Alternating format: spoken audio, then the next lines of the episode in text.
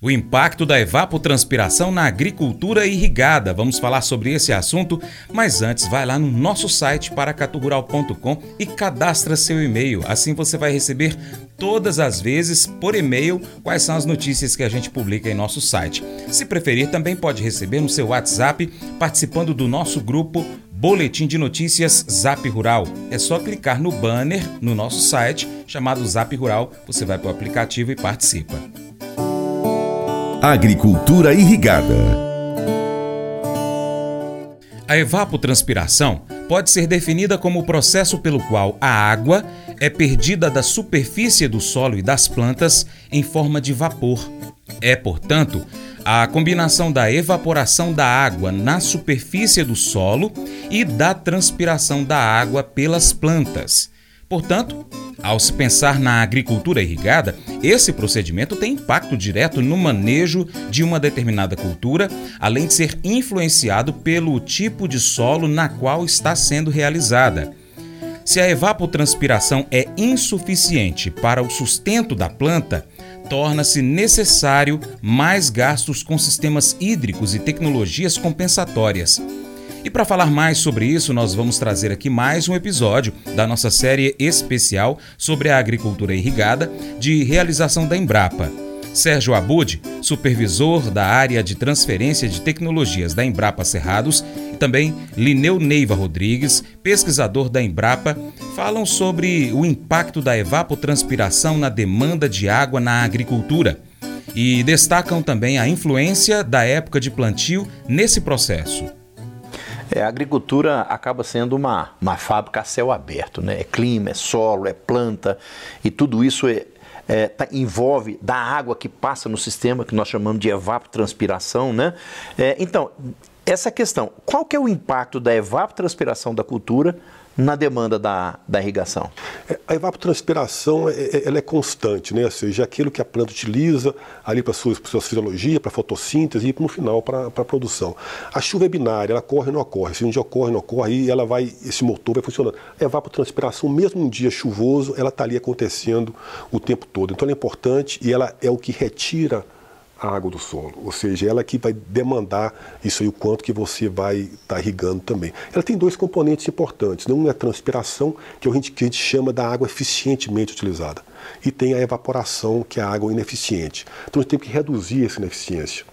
Existem alguns modelos que dividem essa fase da evaporação em duas, em duas fases. A fase 1 que demanda, que depende só da atmosfera e uma fase 2 que ela depende do solo e ela vai caindo exponencialmente. Então a, a evaporação vai reduzindo. Quanto mais se reduzir a evaporação, mais eficiente você está ficando nesse sistema. E é por isso que a irrigação localizada ela costuma ser mais eficiente, porque como ela aplica ao pé da planta, ela não molha áreas que não são produtiva entre as plantas. E nessa brincadeira minha que eu fiz uh, de simulação, vamos, vamos, aumentar a evapotranspiração e ver o que acontece com a demanda de água. Como a evapotranspiração está sempre acontecendo, quando aumentou a evaporação, a demanda de, de, irrigação aumentou em mais ou menos 50% a sua necessidade. Então, então, a evaporação é um componente importante e ela está sempre acontecendo, ela está sempre ali retirando água. Então, quanto maior o impacto dela, mais você vai precisar de água de irrigação mais água azul você vai utilizar, melhor vai ter que ser a sua gestão, mais energia você vai utilizar,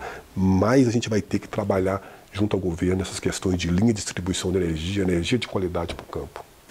É, existem trabalhos né, que falam sobre a, a, teoria do estômago aberto. Né? Então, à medida que o estômago está aberto, está passando água, está fixando carbono, está melhorando produtividade. Né? Isso é, é, fantástico. E aproveitando essa relação né, do solo, clima, da planta, né, a época de plantio pode impactar na demanda da irrigação? Muito isso é um ponto interessante, seja, se você planta 10 de outubro ou 20, isso depende das condições climáticas. Lógico que isso varia de ano para ano, porque a gente nunca sabe como é que vai ser a chuva. Se a chuva antecipou é uma coisa, se demorou mais é outra. Então ela vai impactando. Então a gente pode trabalhar, quando a gente trabalha com clima, muito em termos de média. Então quanto mais dados históricos, quanto mais históricos, quanto mais a gente monitora, melhor, mais informação a gente vai tendo. Né? Nessa brincadeira de simular, utilizar os modelos que a gente tem, o modelo que a gente utiliza aqui é MSI, o modelo de simulação de estratégias de irrigação, é, fiz uma simulação brincando, se a gente plantar soja, aí soja, se não me engano, de 100, 120 dias, no dia 10 de outubro. A simulação mostrou que 200 milímetros de água seria suficiente para atender a sua demanda de irrigação em 80% dos casos. Então, de 80% do período, esses 200 milímetros, a soja plantada no dia 10 de outubro seria suficiente. Mas se você plantasse 10 de novembro, ao invés de 10 de outubro, 10 de novembro, estudos mostraram que você, nesse caso, esses 200 milímetros seria suficiente para atender apenas 60% da sua demanda. Dos outros 40 você não, ter, não seria suficiente. Isso então depende tudo do balanço da chuva, de uma série de condições, mas essa época de plantio interfere, interfere sim. A gente não sabe como, mas você pode trabalhar com estatísticas e probabilidade de onde vai ter mais chance de utilizar menos água azul. É isso, produtividade, né? Aumentar a quantidade produzida, né? Por metro quadrado. E quando a gente fala de produtividade, a primeira coisa que vem em mente é que a planta não pode ter limitação hídrica, né? não pode faltar água para a planta. Né? Nesse raciocínio, entendeu? nós devemos sempre buscar atender essa, essa demanda hídrica máxima da cultura para que a gente possa atingir esses máximos rendimentos? Essa, essa é uma outra questão também bem interessante, porque a gente sempre, o produtor, né, ele sempre busca é, irrigar o máximo, tentando produzir o máximo.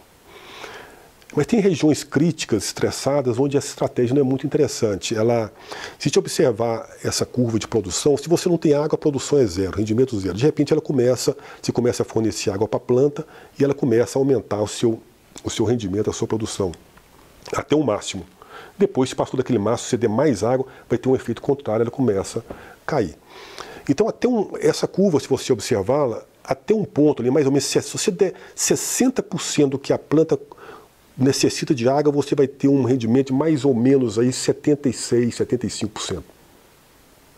Se quanto no início aqui, qualquer tantinho de água implica em muito aqui do seu aumento do rendimento. A partir do momento que você vai para a parte mais alta dessa curva, você aumentar qualquer coisinha no rendimento, você tem que dar muita água à planta. Então parta não justificar. Qual é o equilíbrio disso? Vale a pena você dar muita água para você ter um ganho pequenininho no rendimento para atingir o máximo? Então são questões que a gente tem que discutir, depende de cada caso, não existe uma solução, uma receita única né, para todos os casos, mas isso a gente tem que, que avaliar. Isso depende muito do estágio fenológico da planta, ela está no desenvolvimento, ela está no início, como é que essas coisas funcionam, tudo isso aí faz parte é, é do processo, mas não vale a pena, se você estiver numa região estressada, você usar a estratégia de buscar o máximo do máximo, porque isso demanda muita água para você atingir esse máximo. Mas eu vou dizer uma coisa pra você, viu? É, se quiser colocar propaganda sua aqui nesse programa, ó, eu vou dizer um negócio, você vai ter um resultado bom demais, senhor. É isso mesmo, é facinho, facinho, senhor. Você pode entrar em contato com os meninos ligando o telefone deles. É o 38, é o 991810123. Bem fácil. É muito bom porque aí a sua empresa vai sair dentro de um programa que é ligado aí ao homem para mulher do campo. É nós que vai estar tá assistindo e também vai ver sua propaganda. É bom ou não é? A sabedoria é uma busca contínua. Provérbios 14, versos 9 e 10, nos lembra que, embora busquemos crescer em conhecimento, é importante permanecer humildes e reconhecer que sempre há mais a aprender. A sabedoria não está apenas na acumulação de conhecimento, mas também na maneira como aplicamos esse conhecimento nas nossas vidas. Romanos 12,15 nos convida a compartilhar alegrias e tristezas com os outros. Esse versículo destaca a importância da empatia e do apoio mútuo nas jornadas de vida. Compartilhar alegrias fortalece nossos laços com aqueles ao nosso redor, enquanto compartilhar o sofrimento nos torna mais compassivos e solidários. Unindo essas passagens, compreendemos que a sabedoria não é apenas adquirir conhecimento, mas também aplicá-lo com humildade e compreensão. Além disso, compartilhamento das alegrias e tristezas com os outros fortalece nossos relacionamentos e torna nossa jornada mais significativa. Esse devocional faz parte do plano de estudos Sabedoria em Provérbios do aplicativo bíblia.com. Muito obrigado pela sua atenção, que Deus te abençoe e até o próximo encontro.